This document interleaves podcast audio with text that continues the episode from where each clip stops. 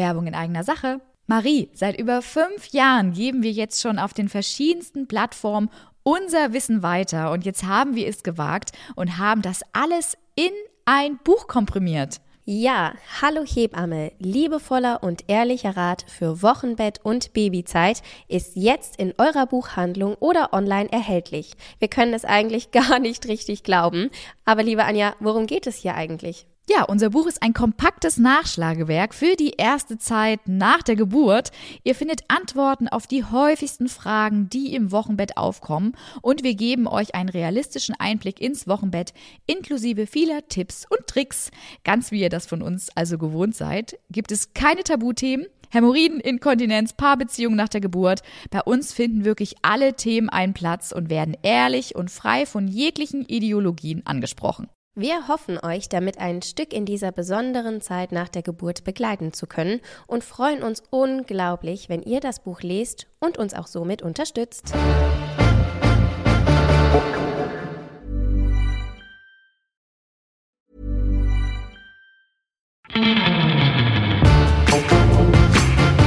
Hier ist dein Podcast mit echten Hebammen-Insider-Tipps. Mit Anja und Marie von Hallo Hebamme.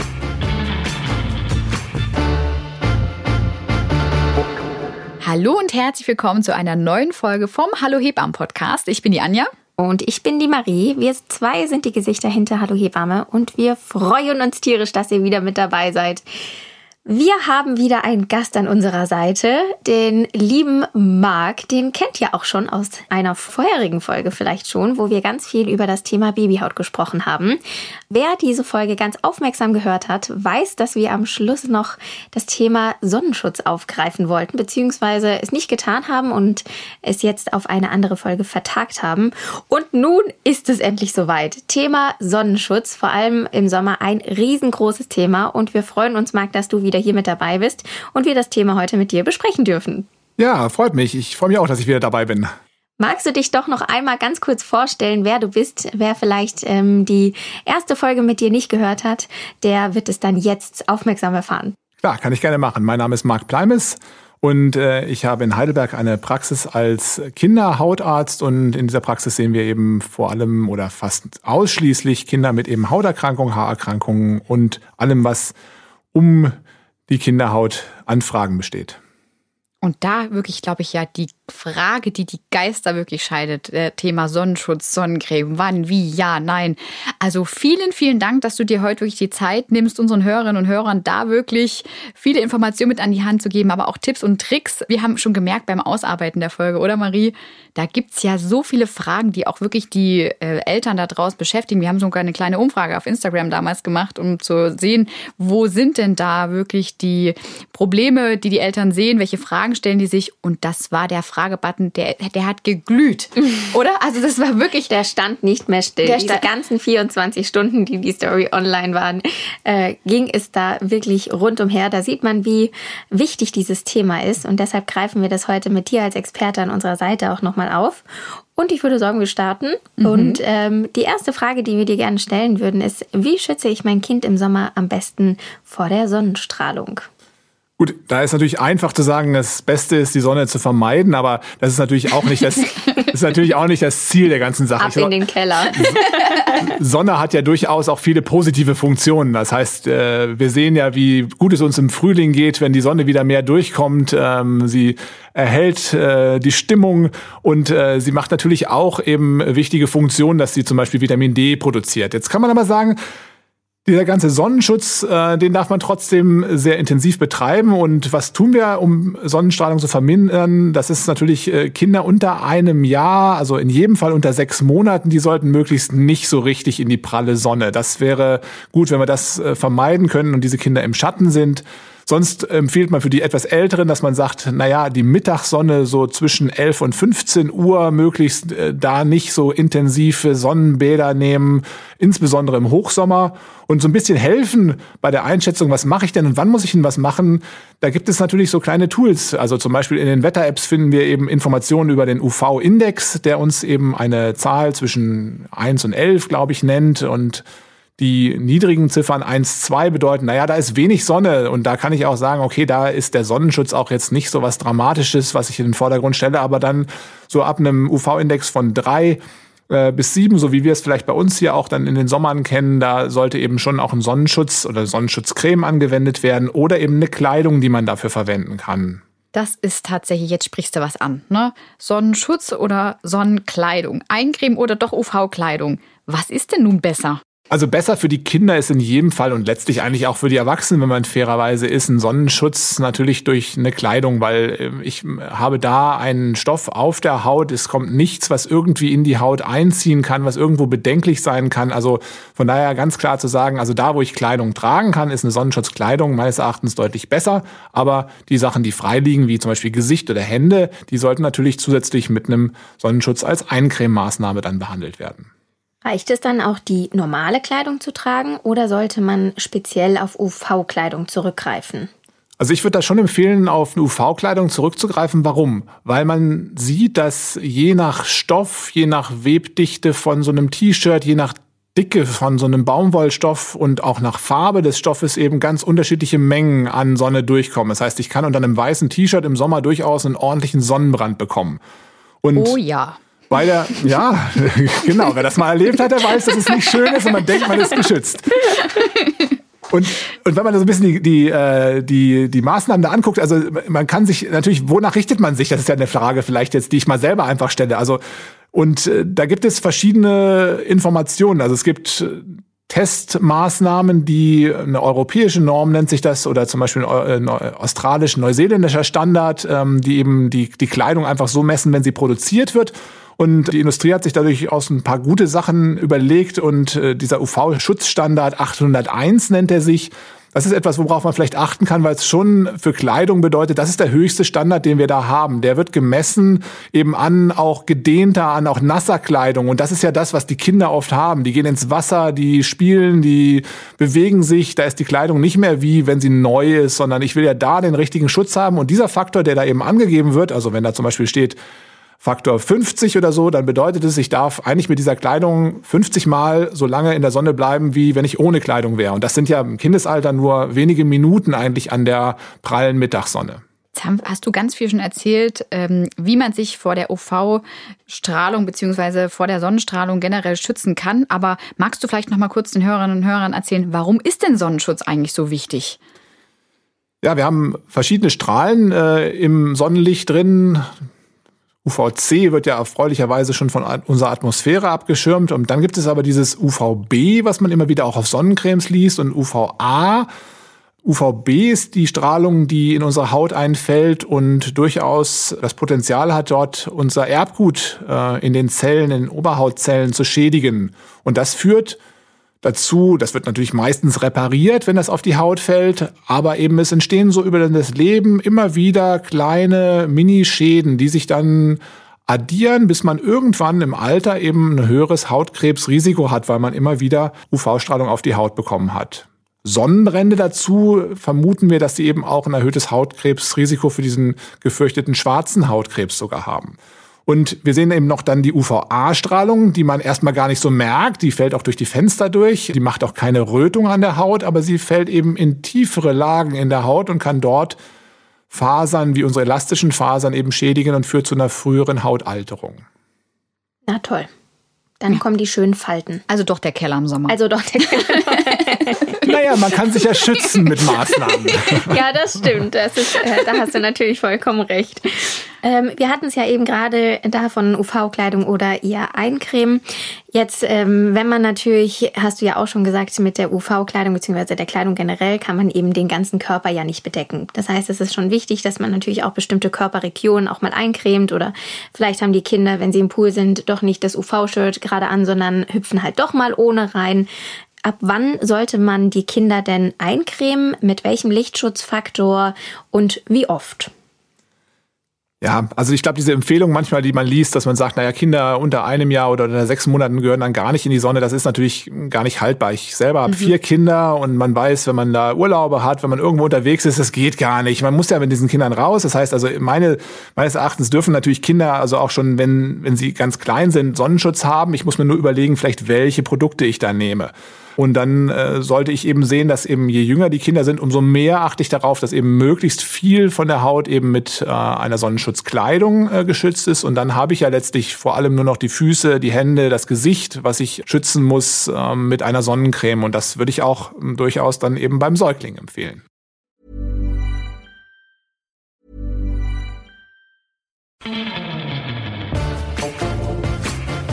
Werbung. Entdecke Mamli, deine digitale Begleiterin durch Schwangerschaft und Mutterschaft. Diese App vereint die Weisheit von Achtsamkeitstrainerinnen, die Expertise von Schwangerschaftsexpertinnen und bietet direkte Unterstützung in 1 zu 1 Gesprächen durch die Mamli Coaches. Und das alles ohne Wartezeit. Als zertifiziertes Medizinprodukt stützt sich Mamli auf wissenschaftlich fundierte Methoden. Sie wurden von Expertinnen aus Gynäkologie, Psychologie und Hebammenkunde entwickelt und hilft dir, Ängste und Sorgen in dieser entscheidenden Lebensphase zu bewältigen. Ein besonderes Highlight für Versicherte der Techniker Krankenkasse und der DBK ist die Nutzung von Mamli kostenfrei. Nutzerinnen anderer Krankenkassen können ebenfalls eine Kostenübernahme beantragen. Mamli ist mehr als nur eine App. Sie ist ein vertrauensvoller Begleiter auf deinem Weg zur Mutterschaft, der dir unkomplizierte Unterstützung bietet, wann immer du sie benötigst. Erfahre mehr über Mamli und die Möglichkeiten zur Kostenübernahme auf www.mamli.de.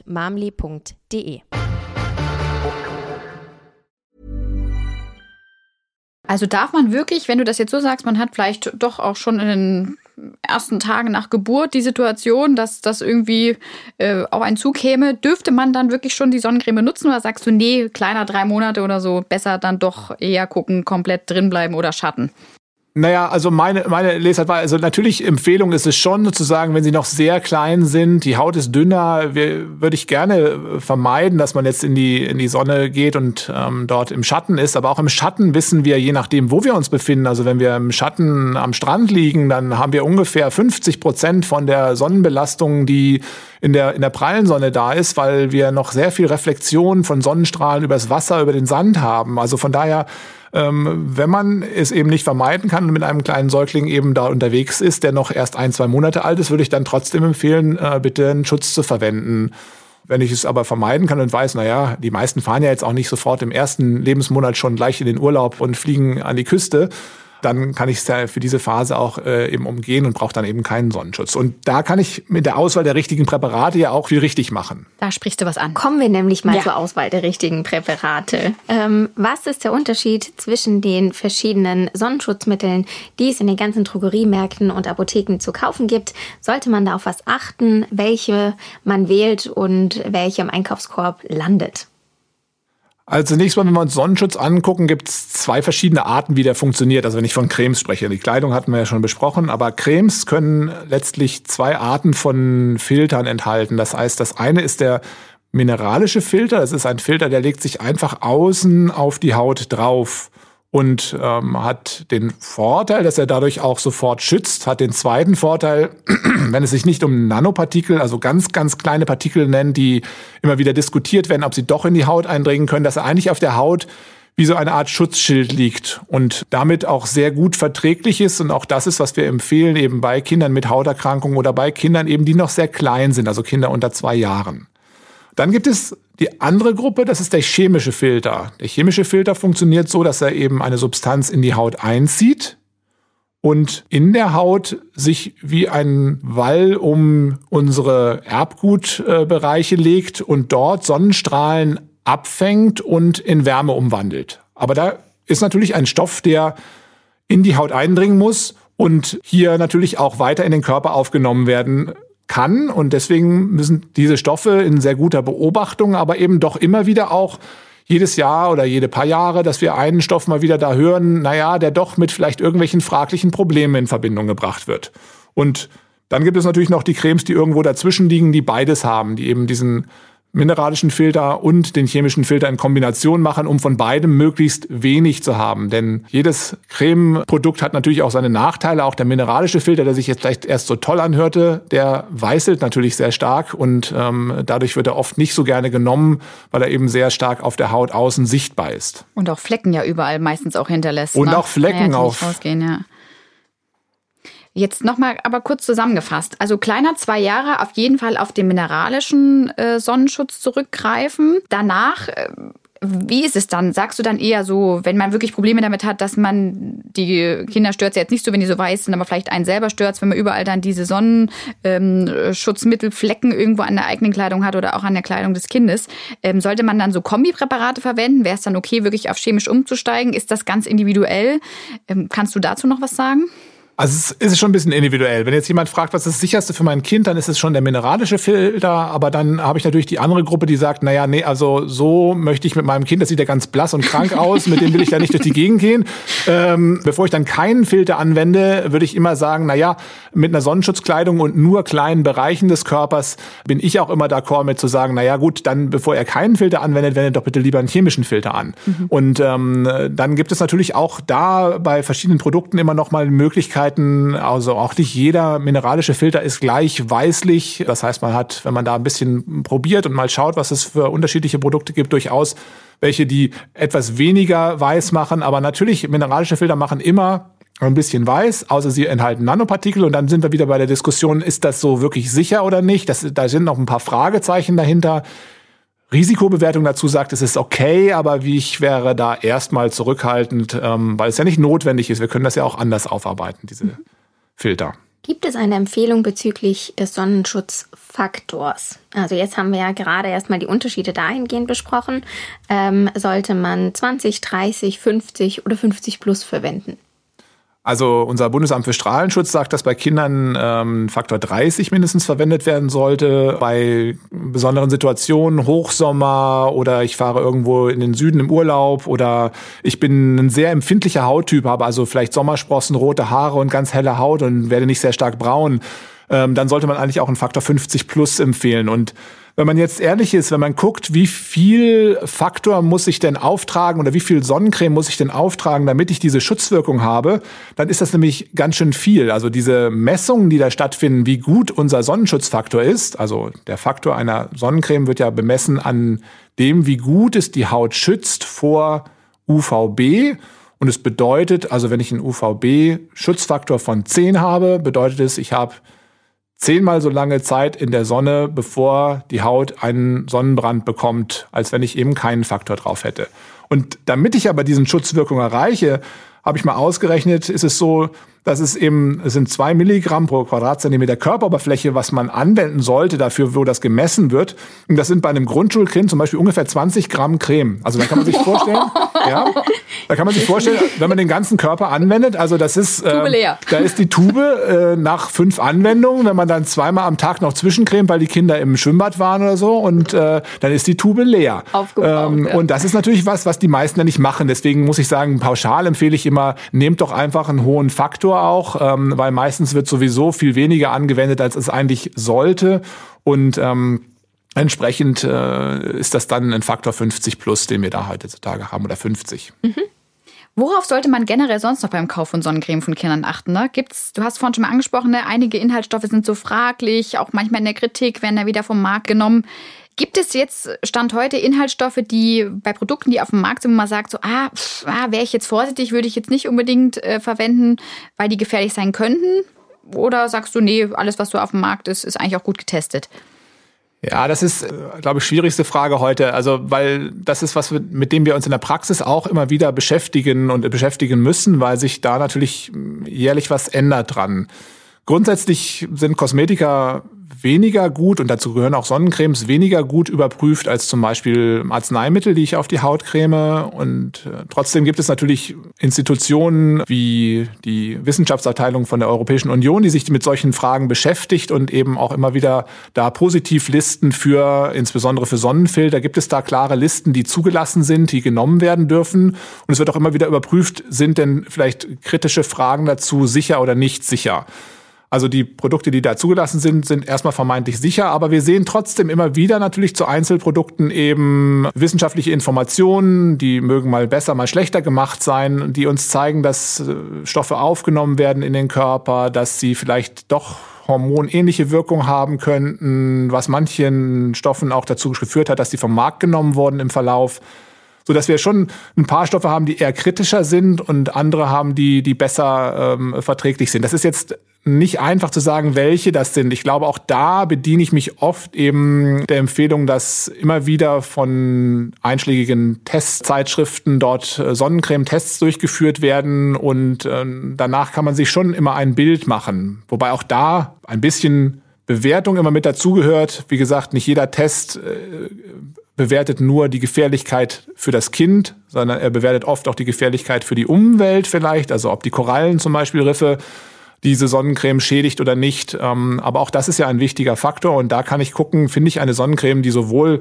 für die Umwelt als auch für mein Kind mit sicheren Maßnahmen aus oder sicheren Inhaltsstoffen ausgerüstet ist. Und das sind zum Beispiel so Apps wie CodeCheck, die man da auch ähm, für verwenden kann, um mal zu gucken, was ist denn da überhaupt drin in so einer Creme und zumindest mal Informationen bekommt, ähm, auch wenn die vielleicht nicht immer alle wissenschaftlich überprüft sind, aber doch zumindest da mal einen besseren Eindruck hat. Denn sonst liest man ja eine Vielzahl an allen möglichen sonderbaren Namen von Ethylen, irgendwas, Glykol, so und so drauf und da kann ja keiner was mit anfangen. Selbst sozusagen der, der ärztliche Kollege, den Sie dazu fragen werden, wird Ihnen da keine Antwort in der Sekunde drauf geben können, ohne sich damit ein bisschen mehr zu beschäftigen.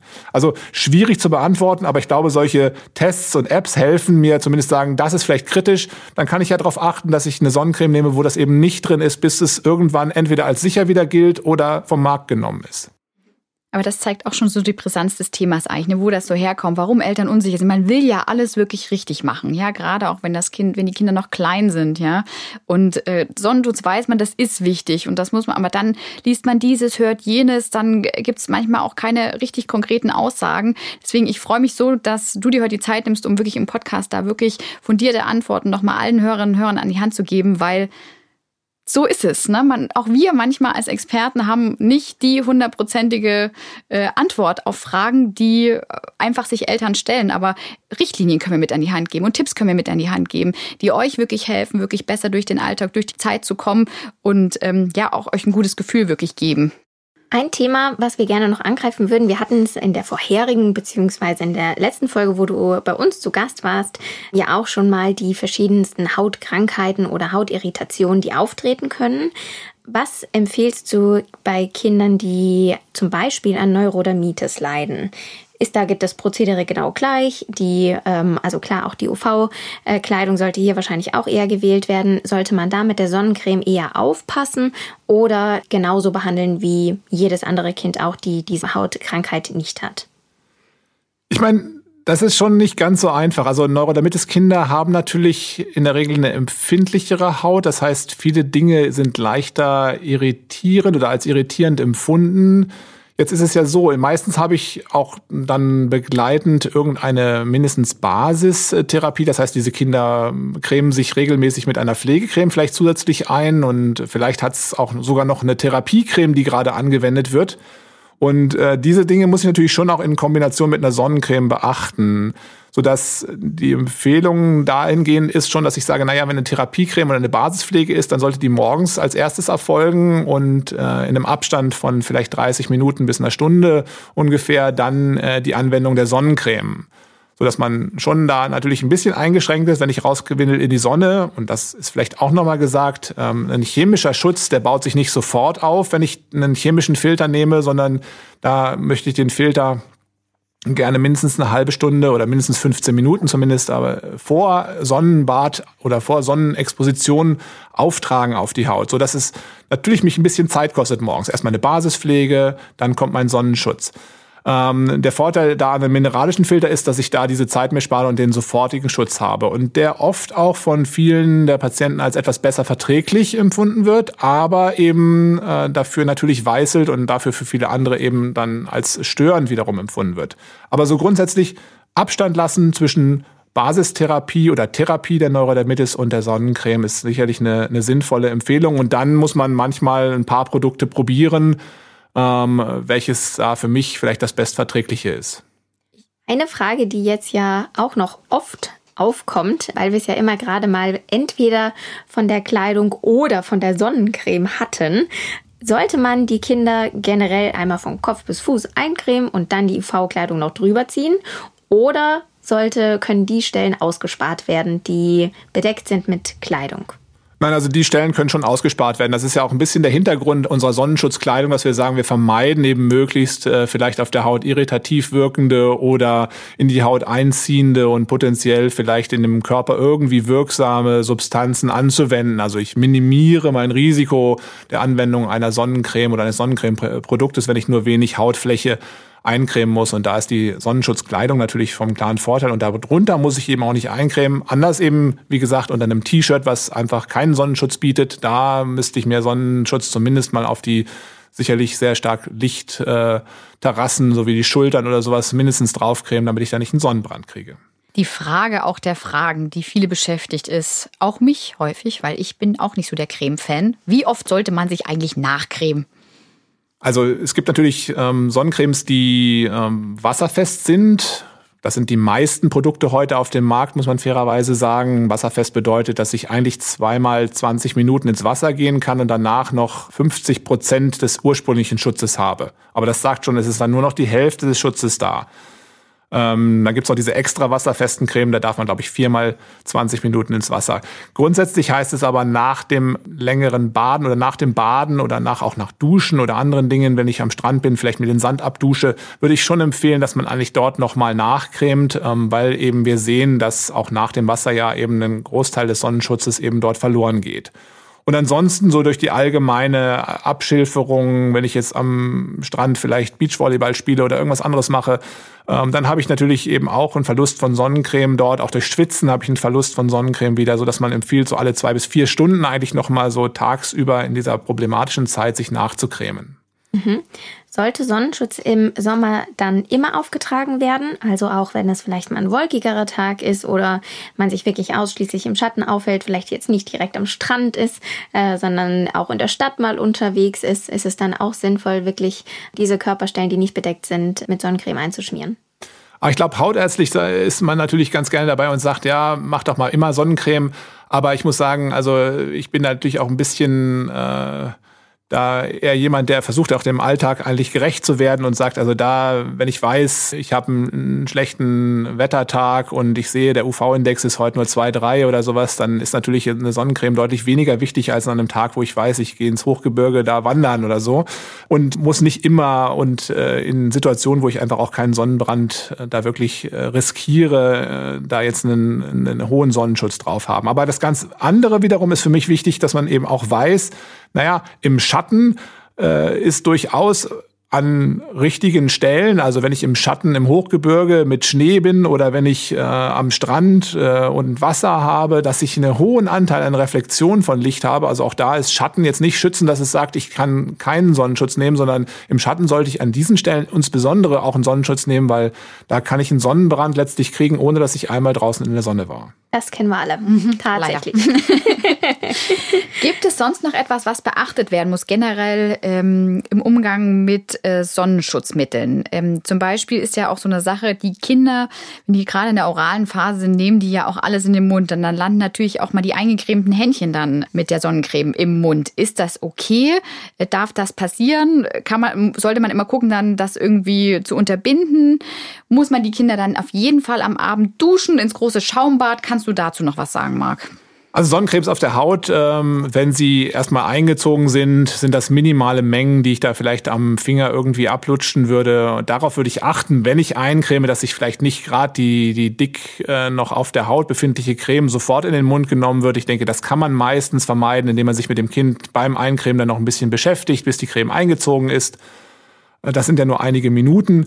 Aber abends dann, wenn man nach Hause kommt ähm, und den Sonnenschutz noch auf der Haut hat, das würde ich schon empfehlen, dass man danach eine, eine Dusche macht, den ähm, vorsichtig herunterwäscht. Das muss aber jetzt nicht irgendwie mit äh, Kernseife und Schrubber gemacht werden, sondern da reicht mir sozusagen so ein äh, für empfindliche Haut gemachtes, eben zum Beispiel so ein seifenfreies äh, Hautreinigungsmittel oder eben bei Kindern mit einer ganz gesunden Haut, wenn wir jetzt nicht über Neurodermitis reden, was bei uns ja in der Praxis viel der Fall ist, dann äh, natürlich ein normales äh, Duschgel oder sowas, um das abzuwaschen und ähm, dann denke ich, hat man alles richtig gemacht.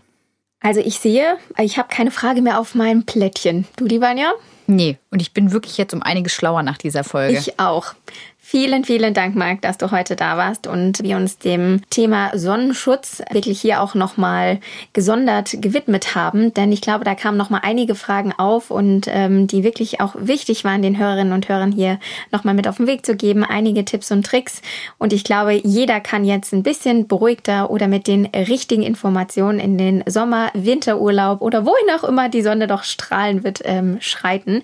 Toll, dass du heute wieder bei uns warst. Vielen Dank dafür. Ja, klar, vielen Dank. Hat ja sehr viel Spaß gemacht. Ja, vielen Dank auch nochmal von mir an dieser Stelle und ganz wichtig für euch, liebe Hörerinnen und Hörer, wenn euch auch diese Folge gefallen hat, dann bewertet uns gerne auf iTunes oder auch auf Spotify. Äh, lasst uns auch bei iTunes gerne eure Kommentare da, wie euch die Folge und generell der Hallo Hebammen Podcast gefällt, damit wir sehen, dass das bei euch ankommt, was wir hier machen. Und ja, dann sind wir in zwei Wochen mit einem neuen Thema wieder hier für euch am Start. Und bis dahin wünschen wir euch eine gute Zeit. Bleibt gesund. Eure Anja und Marie.